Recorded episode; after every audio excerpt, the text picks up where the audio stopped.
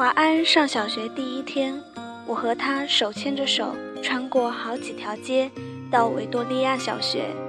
九月初，家家户户院子里的苹果和梨树都缀满了拳头大小的果子，枝丫因为负重而沉沉下垂，跃出了树篱，勾到过路行人的头发。很多很多的孩子在操场上等候上课的第一声铃响，小小的手圈在爸爸的、妈妈的手心里。怯怯的眼神打量着周遭，他们是幼儿园的毕业生，但是他们还不知道一个定律：一件事情的毕业，永远是另外一件事情的开启。铃声一响，顿时人影错杂，奔往不同方向。但是在那么多穿梭纷乱的人群里，我无比清楚地看着自己孩子的背影，就好像在一百个婴儿同时哭声大作时。我仍旧能够准确听出自己的那一个位置。华安背着一个五颜六色的书包往前走，但是他不断回头，好像穿越一条无边无际的时空长河。他的视线和我凝望的眼光隔空交汇，我看着他瘦小的背影消失在门里。十六岁，他到美国做交换生一年，我送他到机场，告别时照例拥抱。我的头只能贴到他的胸口，好像抱住了长颈鹿的脚。他很明显的在勉强忍受母亲的深情。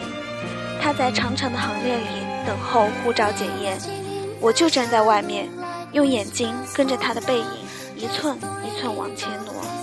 终于轮到他，在海关窗口停留片刻，然后拿回护照，闪入一扇门，疏忽不见。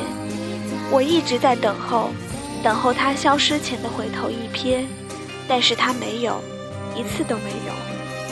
现在他二十一岁，上的大学正好是我教课的大学，但即使是同路，他也不愿搭我的车；即使同车，他戴上耳机，只有一个人能听的音乐，是一扇紧闭的门。有时他在对街等候公交车，我从高楼的窗口往下看。一个高高瘦瘦的青年，眼睛望向灰色的海。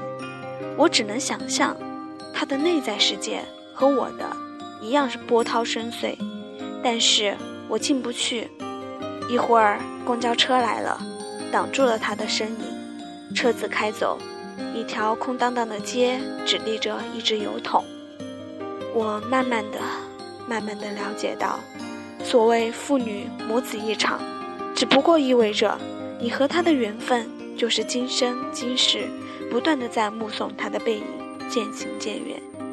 你站在小路的这一端，看着他逐渐消失在小路转弯的地方，而且他用背影默默告诉你不必追。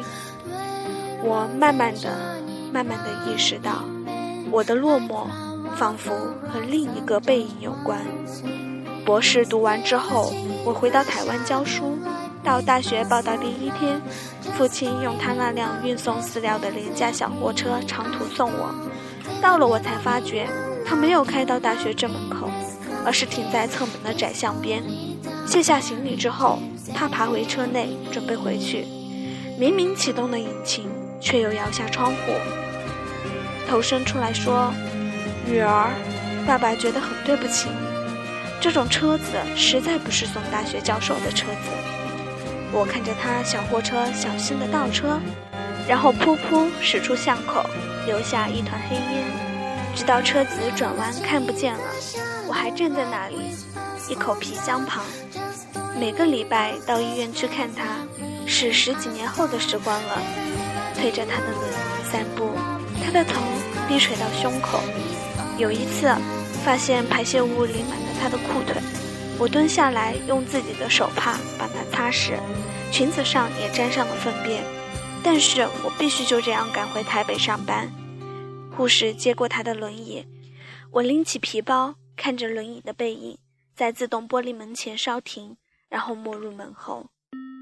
我总是在暮色沉沉中奔向机场，火葬场的炉门前，棺木是一只巨大而沉重的抽屉。缓缓往前滑行，没有想到可以站得那么近，距离炉门也不过五米。雨丝被风吹斜，飘进长廊内。我掠开雨湿了前额的头发，深深的、深深的凝望，希望记得这最后一次的目送。我慢慢的、慢慢的了解到，所谓父女母子一场，只不过意味着你和他的缘分就是今生今世，不断的在目送他的背影渐行渐远。你站在小路的这一端看着他逐渐消失在小路转弯的地方而且他用背影默默告诉你不必追。